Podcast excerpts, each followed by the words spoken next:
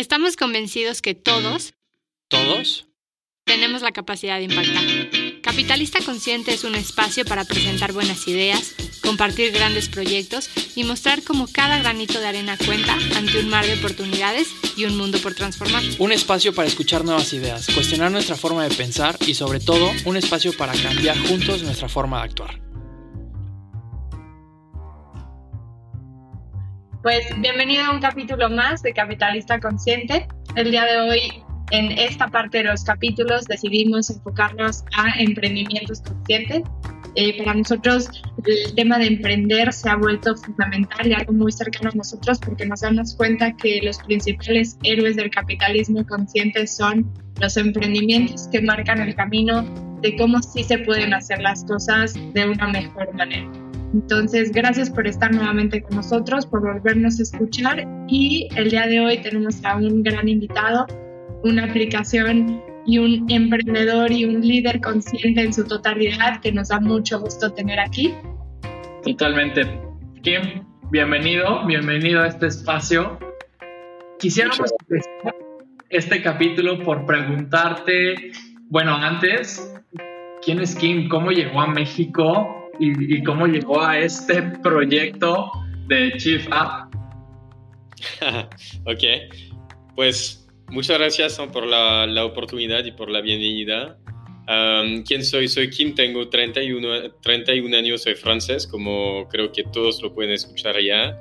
Uh, llegué a México hace un año y medio por trabajo, estaba trabajando en una empresa bastante conocida que hace uh, entrega de comida a domicilio.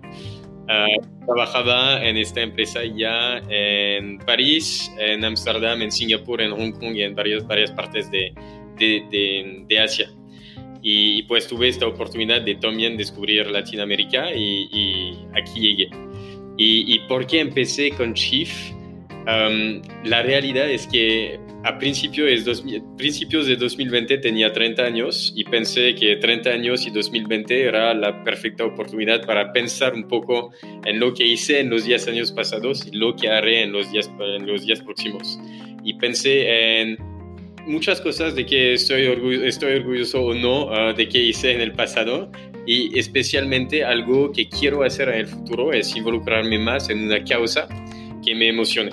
Entonces pensé en estas causas, la causa animal, la, etcétera, y pensé en, en particular, el desperdicio de comida, que es un problema que no es nacional, que no es Latinoamérica, que es global y que es enorme.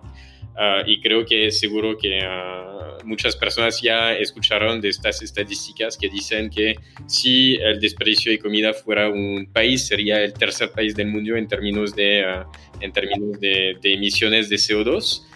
Uh, y, y, al mismo tiempo, para mí es, un, es, es, algo muy interesante porque es un tema estúpido realmente de, de, ¿cómo decir?, de alocación de recursos.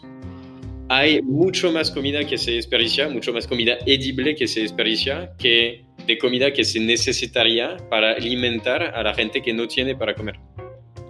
Esa sería toda esta comida, cómo la podemos redistribuir de manera que no haya este tema social tan importante y al mismo tiempo para cómo, cómo podemos hacer para tener este, este impacto ambiental uh, que, que, tiene el desperdicio de comida ahora. Entonces empecé a pensar en diferentes modelos de negocio y hace tres meses empecé con Chief. Me encanta. Creo que algo de lo que por lo cual decidimos invitarte fue que a partir de, obviamente, la comunicación que ustedes generan, no solamente es un tema de, hey, este es mi modelo de negocio, sino es abrir los ojos. Y a mí me impresionan las cifras que ustedes comparten, como este que dice que cada año más de 20 millones de toneladas de comida se tiran a la basura.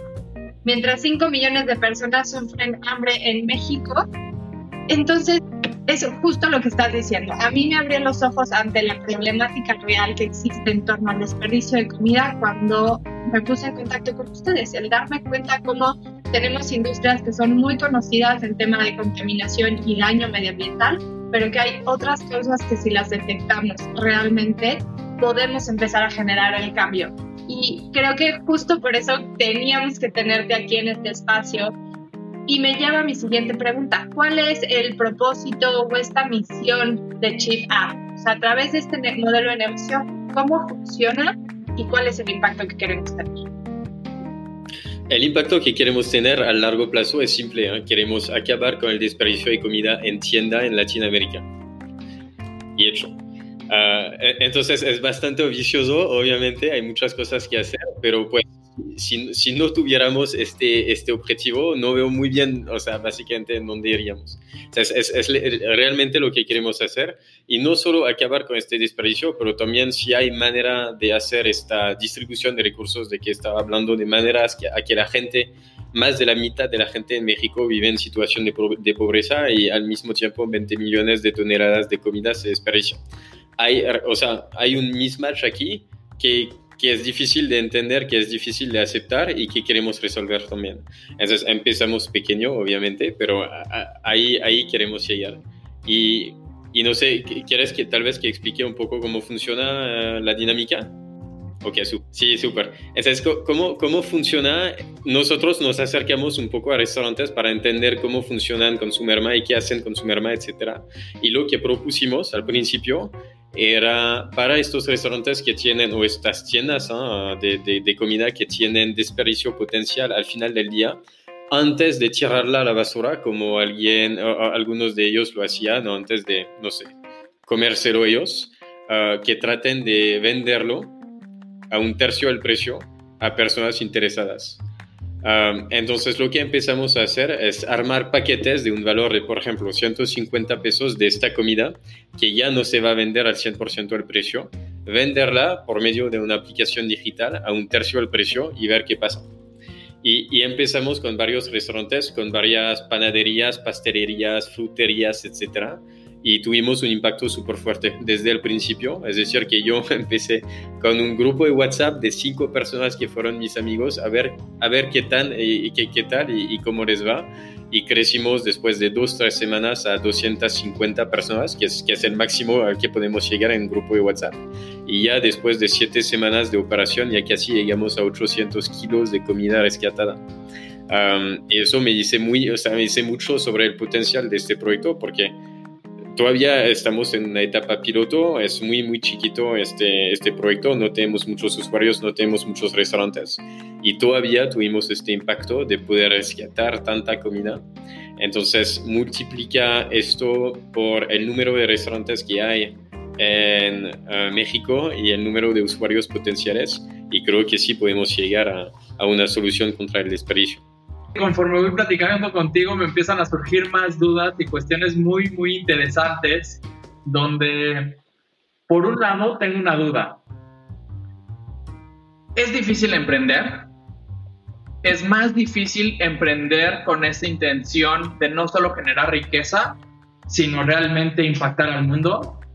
Y me puedo imaginar que es todavía más difícil ser extranjero y hacer las dos cosas.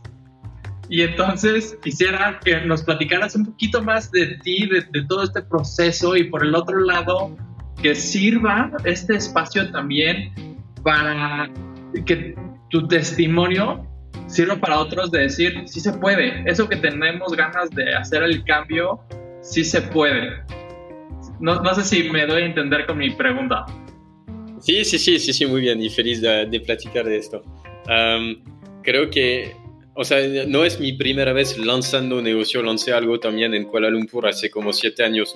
Yo solo no, pero estaba con, con, otras personas. Pero tengo un poco esta experiencia de lanzar también en un país extranjero. Lo que pasa con México es que pues desde el día uno que llegué en este país, que llegué a este país, me enamoré. Ah, primero. Segundo, para mí la gente aquí es un, un nivel de amabilidad que nunca he visto en mi vida. Entonces, platicar con la gente, vender cosas a la gente, etcétera, es algo que es mucho más sencillo hacer, según yo, aquí que en cualquier otra, otra parte del mundo. Tal vez en otros países de América Latina, no sé, pero definitivamente en comparación con Francia no hay, ah, o sea, es, es, muy, muy diferente. E, entonces, sí, claro que hay un poco esta, esta barrera tal vez del idioma, etcétera, pero no sé, para mí no fue, no fue un obstáculo realmente, fue más algo probablemente que me ayudó o que me, que me trajo un poco de legitimidad, honestamente, cuando empecé, o, o, así lo, lo, lo, viví yo. porque, o sea, no sé, creo que tal vez no sé exactamente cómo explicarlo, pero tal vez si, si, si ves a alguien que quiere emprender, que quiere, o sea, lanzar un negocio en un país extranjero, tú como nacional, como persona local, tal vez tienes más ganas de ayudar a esta persona, especialmente si eres mexicano y que tienes un poco esta cultura de ayudar a la gente. Entonces, para mí, de hecho, yo lo viví como algo más sencillo, probablemente lanzar algo así que, que lanzar algo en Francia o en cualquier otro lugar del mundo. Um, ahora no estoy diciendo que es sencillo, para nada. Es como cualquier uh, lanzamiento de empresa, hay ups and downs todos los días, ni siquiera todos los días, todas las horas. Hay y hay momentos en que, en que quieres ah, solo ir a dormir y olvidar todo y otros días en que ah, quieres ir con todo, etcétera. Y creo que eso es la vida de emprendedor en cualquier parte del mundo. Pero aquí, aquí en México, ah, para mí es, es, un, como es un país que, que, es, que, hace las cosas más sencillas para emprendedores, que sean nacionales o, o extranjeros, honestamente. Creo que algo de lo que dices para mí lo conecta totalmente con lo que hablábamos del propósito o esta misión, ¿no?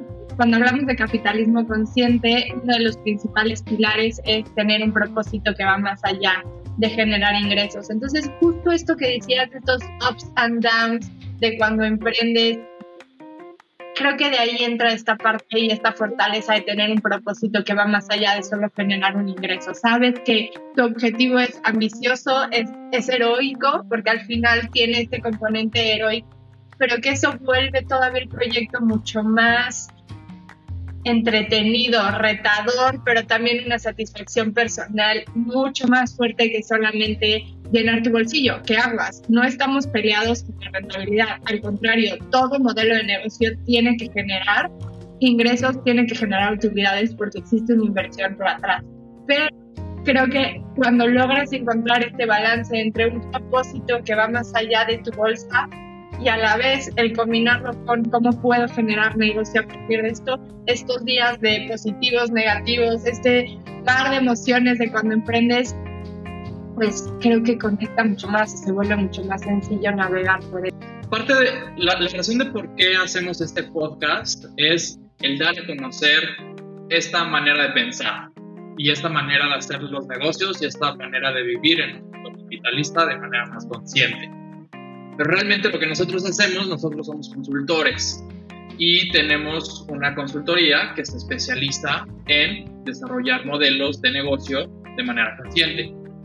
Y en esta parte tenemos dos áreas. Cuando ya ayudamos a las empresas a volver su modelo de negocio consciente, pero por el otro lado, antes de que lleguemos a eso, tenemos que trabajar con esas personas que quieren crear ese proyecto, con los líderes que quieren lanzar esos proyectos y que quieren volver y crear negocios y rentables.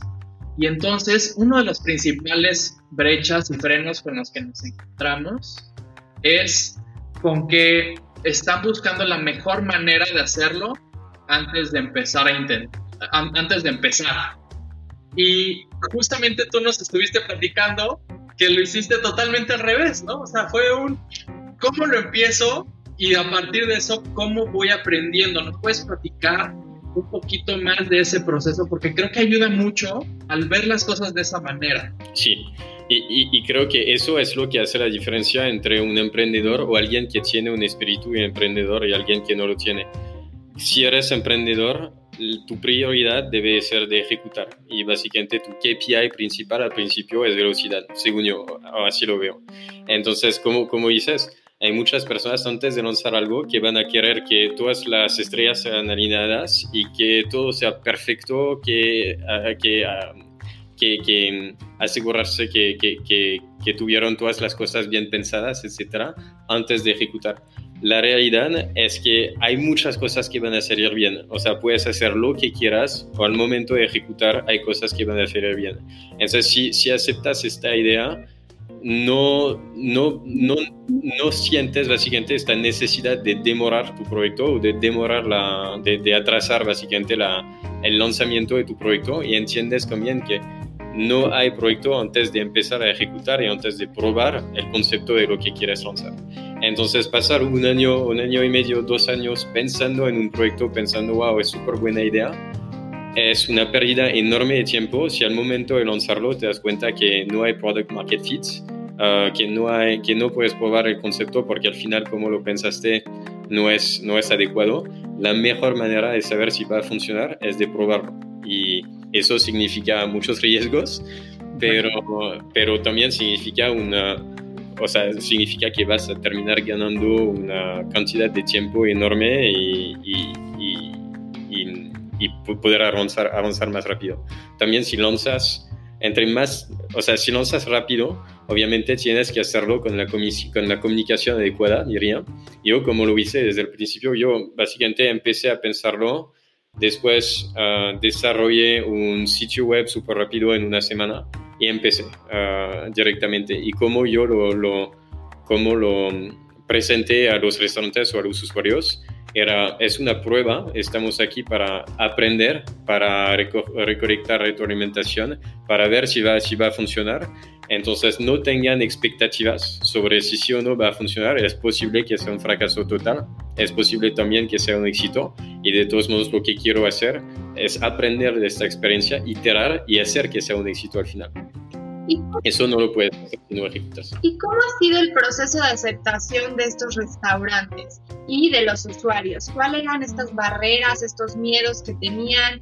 ¿O desde un inicio fue un claro que sí, me encanta la idea? O sea, ¿a qué te has enfrentado en este tema de cómo los involucro y los subo al barco de hay más allá de generar solo una utilidad, sino es vamos a compartir juntos el desperdicio de comida, pero también que es un modelo de negocio. ¿Cómo ha sido ese proceso? Del lado del restaurante, o sea, aparte del hecho que yo no era nadie, no tenía nada, no tenía nombre para mi empresa, solo tenía el concepto y lo iba a vender. aparte de esto, creo que el challenge principal que he tenido de muchos restaurantes era, pues no, no nosotros no tenemos merma. Y, creo que hay este tema, o sea, es posible que algunos no tengan merma, pero tengo dificultad en creer que no haya merma nunca, honestamente. Y, está bien, entonces creo que hay un poco este tema de aceptación de que sí, o sea, hay merma, es algo que hace parte del proceso de tener un restaurante. No hay problema con esto, o sea, es, es algo normal. Ah, nada más yo estoy aquí para poder ah, encontrar una solución para, para esta merma y que no sea una pérdida total para ustedes ni para la sociedad entonces creo que esto era probablemente el argumento más fuerte. otros argumentos fueron, por ejemplo, ah, imagen de marca. O sea, yo vendo mis productos a este precio, si empiezo a venderlos con un descuento, no sé qué va a decir sobre mi, imagen de marca. Y yo al contrario, o sea, estoy diciendo, no, al contrario, o sea, te, va a dar una imagen de marca responsable y con impacto social y ambiental. Pues, poquito más de esa conversación, creo que fue me imagino que fue una discusión, bueno, una conversación interesante el hacerles ver que realmente iba a ser algo positivo para su imagen, ¿no? Sí, sí, sí, definitivamente. Sí, sí, sí. No, no, fue, fue, fue muy interesante y creo que lo que ayudó también era esta prueba piloto y el hecho que yo lo presenté como no hay riesgo para nada, son amigos y amigos de amigos. Estamos aquí para ver si va a funcionar, para recolectar retroalimentación. No estamos aquí como, o sea, para, para juzgar o para calificar, básicamente. Entonces, intentémoslo y a ver qué pasa. También lo que ayudó probablemente es que empecé esta prueba piloto sin cobrar nada, obviamente. O sea, también porque era una prueba, una prueba literal de concepto y no voy a cobrar algo sin producto y sin certidumbre que puede, que puede funcionar.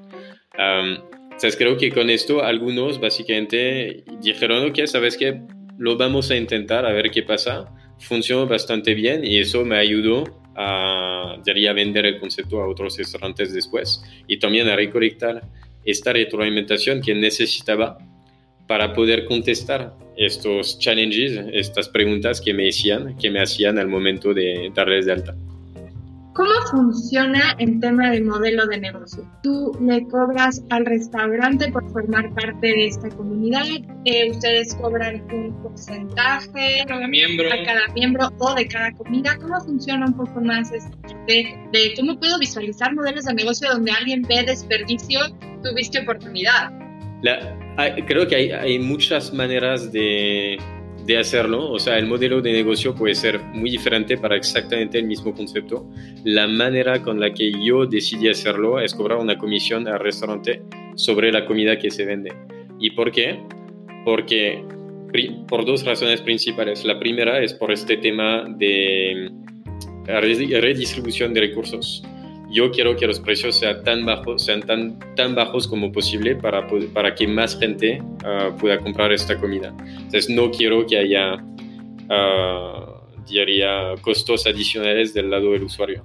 Del lado del restaurante, todo lo que van a ganar sobre estos productos son ganancias puras, incrementales.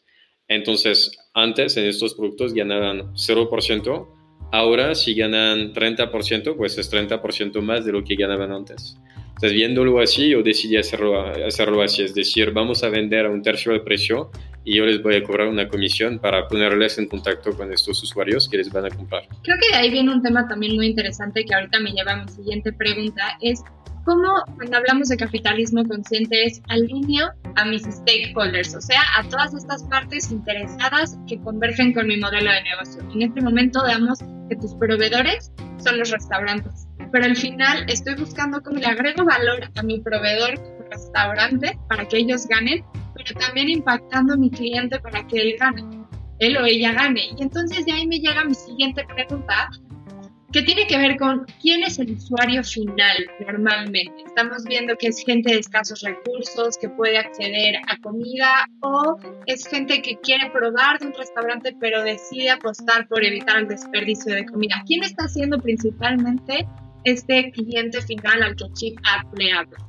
Sí, creo que son exactamente estas dos audiencias y hay la gente que, es, que tiene esta concientización del tema de del tema de desperdicio alimentario y del impacto que tiene sobre el medio ambiente.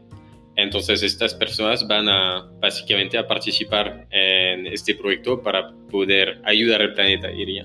Después la segunda, la segunda audiencia sería estas personas de bajo poder adquisitivo que no tienen muchas opciones para comer, que tienen sobre todo street food, etc. Y a quienes les podríamos llevar más opciones de comida perfectamente saludable, perfectamente edible uh, y a los mismos precios más o menos. Creo que definitivamente por eso estás justo aquí haciéndote esta entrevista, porque es un proyecto tan integral que agrega valor a por donde le veamos. Un tema medioambiental es claro, pero hay otro componente que tú me mencionabas en el tema medioambiental, que es ustedes no funcionan con una repartición de comida. O sea, yo no te voy a llevar esa comida directamente a tu casa. ¿Cuál es la idea atrás de por qué la gente va a esos restaurantes a recoger la comida y por qué diseñaron el, proyecto de esta manera. Hay, hay muchas razones por, la, por las que no he querido tener entrega a domicilio por el momento y uh, en el mediano plazo diría. Uh, primero hay un tema de costo si vamos a vender comida por un tercio del precio, no veo mucha gente o sea, dispuesta a pagar más o menos este mismo precio para una entrega a domicilio. Ahora podría decir es opcional, si ustedes quieren, why not? Pero lo que quiero también del lado del restaurante, y eso, eso hace parte de la retroalimentación que hemos tenido de esta prueba piloto, um, queremos, queremos que Chief sea una fuente de adquisición nueva para ellos y hay varios de los usuarios que tenemos que nos dijeron, pues sabes que yo conocía este restaurante, lo vi, pero nunca entré. Y gracias a Chief, pues entré, me di cuenta de, del tipo de restaurante, ahora me encanta. Y entonces regresé como full paying customer, como persona que va a pagar el precio entero. Ah, eso es el primer impacto. El segundo es ah, lo que llamo upsell, es decir, la gente que entra en el restaurante para recoger un paquete, por ejemplo, en La Bohème, la panadería justo a la esquina de mi casa, que trabaja con nosotros, cuando la gente llega para recoger un, paquete, lo que ven es una vitrina llena de pasteles que se ven súper bonitos. Entonces hay algunos de ellos que dijeron, ¿sabes qué? Yo quiero este pastel, entonces te lo, te lo, voy a comprar. Y es, estas son ventas incrementales a un 100% del precio ah, de usuarios nuevos. Entonces, básicamente para, para el restaurante es mucho mejor, según yo, tener esta oportunidad para los usuarios de, recoger esta comida directamente en tienda que, que hacerlo por medio de una entrega a domicilio. Después con la entrega también pueda, es posible que haya temas de la entrega se demoró o mi comida, no sé, la calidad de la comida es menor, etcétera, etcétera, que, que es algo que, que no quiero tener que manejar por el momento. Y, algo también es, a ver, si eres un consumidor consciente, que es algo que nosotros buscamos incentivar bastante, es, bueno, pues llevo mis propios recipientes y ahí me traigan la comida y evitamos también, creo que era algo que habíamos platicado cuando tuvimos nuestras primeras conversaciones con y me lo mencionamos y creo que es un tema bien importante también de cómo no solo sumo al medio ambiente al evitar el desperdicio de comida, pero también toda la experiencia que brindo va alineada a que tampoco se siga perpetuando este desperdicio ahora de pues de basura, generación de basura, etcétera. Creo que por eso para mí era tan importante tenerlos aquí, porque creo que veo completamente un modelo integral que, que agrega valor por donde le vea. Se escucha muy fácil, ¿no? E-, esa decisión de haber dicho no hay entregas, la gente tiene que llegar, parece como una decisión que, que llegó a que dio muchos frutos y que se tomó muy sencilla, ¿no?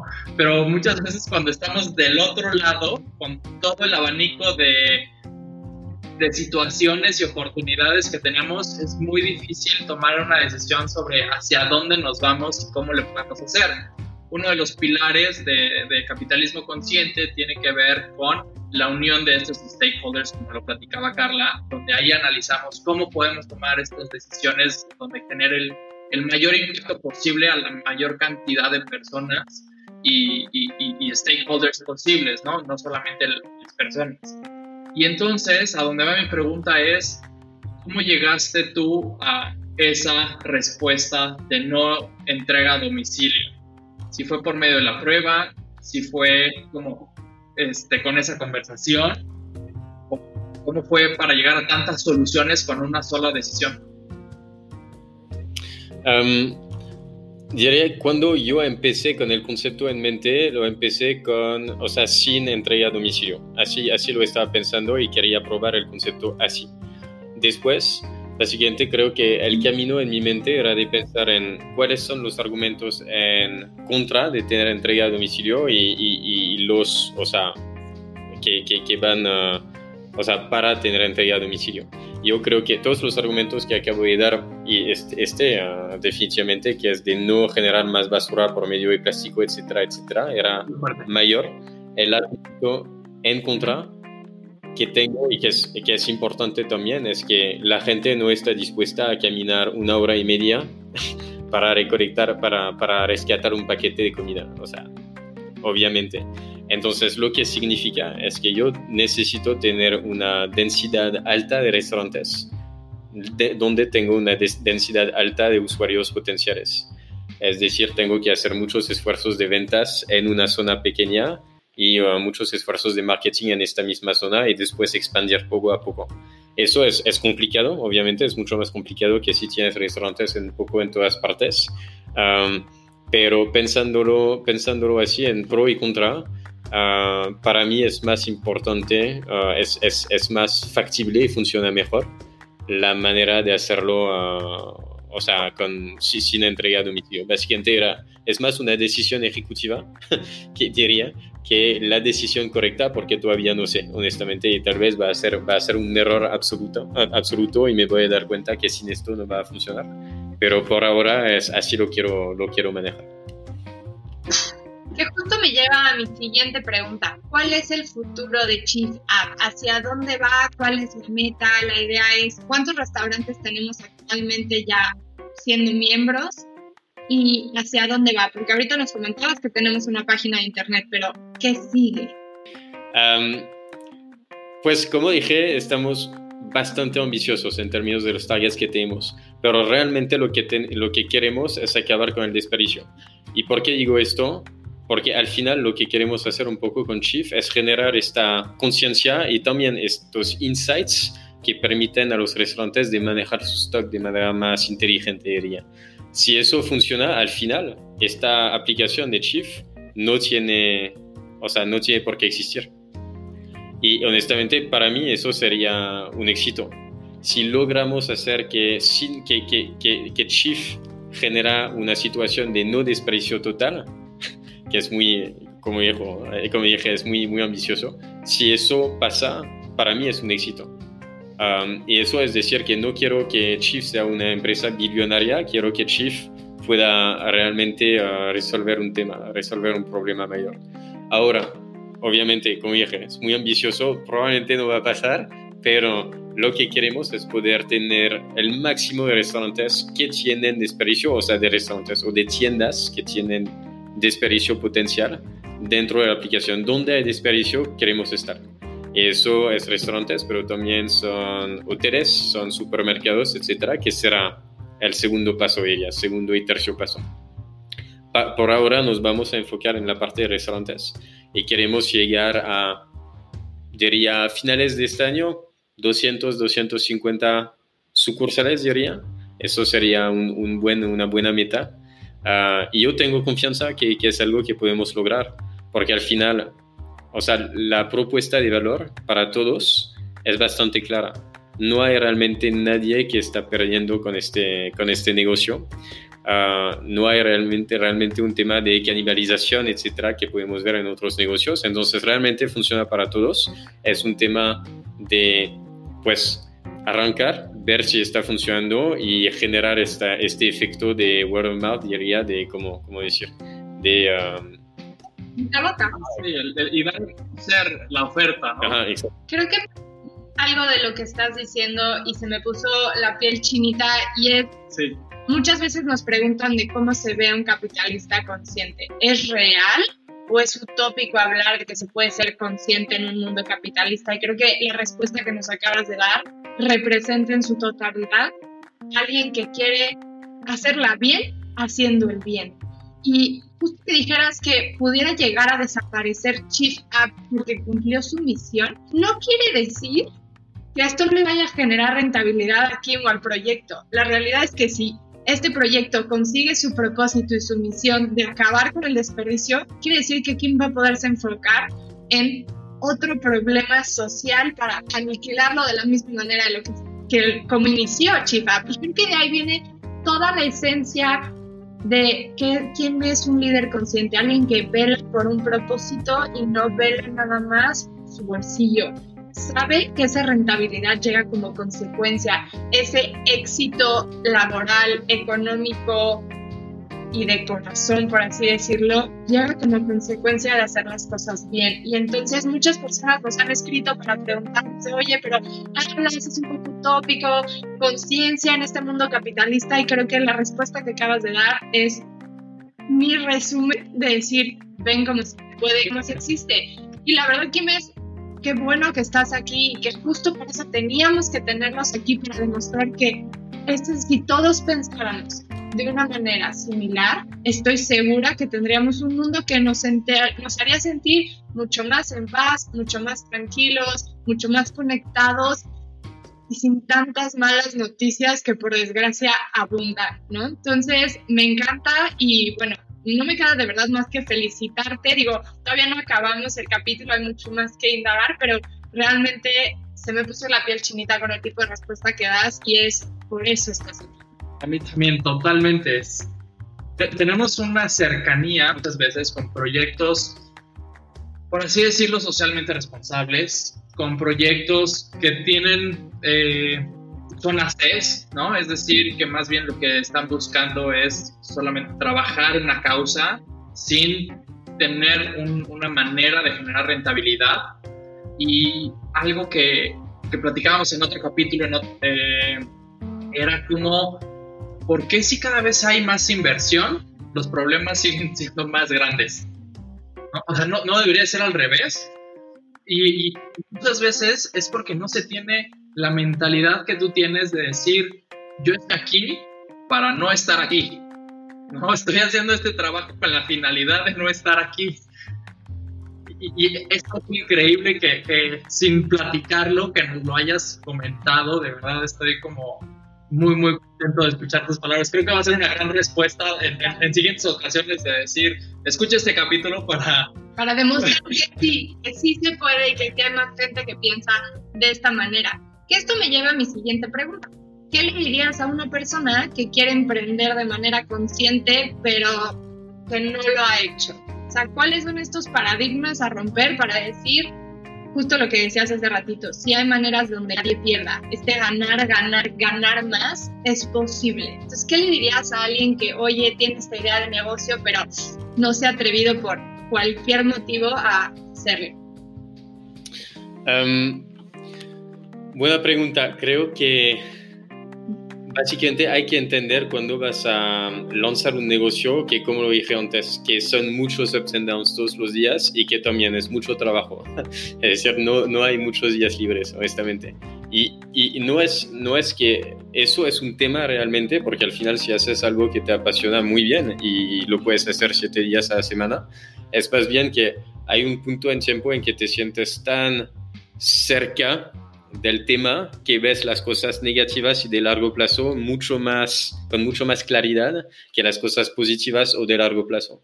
Entonces, lo que diría es, antes de pensar, antes de, de empezar a, a, lanzar un negocio, que recomiendo a cualquier persona, es decirse que cuando llegan estos momentos negativos o estos momentos de fracaso o estos momentos un poco down es pensar, ok, tengo que acordarme que estoy trabajando para una misión mucho más grande, que es mucho más de largo plazo y que lo, que me acaba de pasar hoy, que tal vez fue un fracaso o que, que tal vez uh, veo como algo súper negativo, es realmente algo de corto plazo y que puedo superar. Y, y, eso sí, sí, creo que es lo más importante honestamente cuando vas a lanzar un negocio, es cuando llegas a estos momentos de negatividad, que no te quedes ahí, porque si no, no vas a poder llegar a donde quieres. Y, la, mejor manera de, la mejor manera de regresar a, a, un momento de up es de pensar a dónde quieres llegar y de, real, y de darte cuenta que estas, estos fracasos de corto plazo no van a definir tu éxito de largo plazo y que hay que seguir empujando básicamente.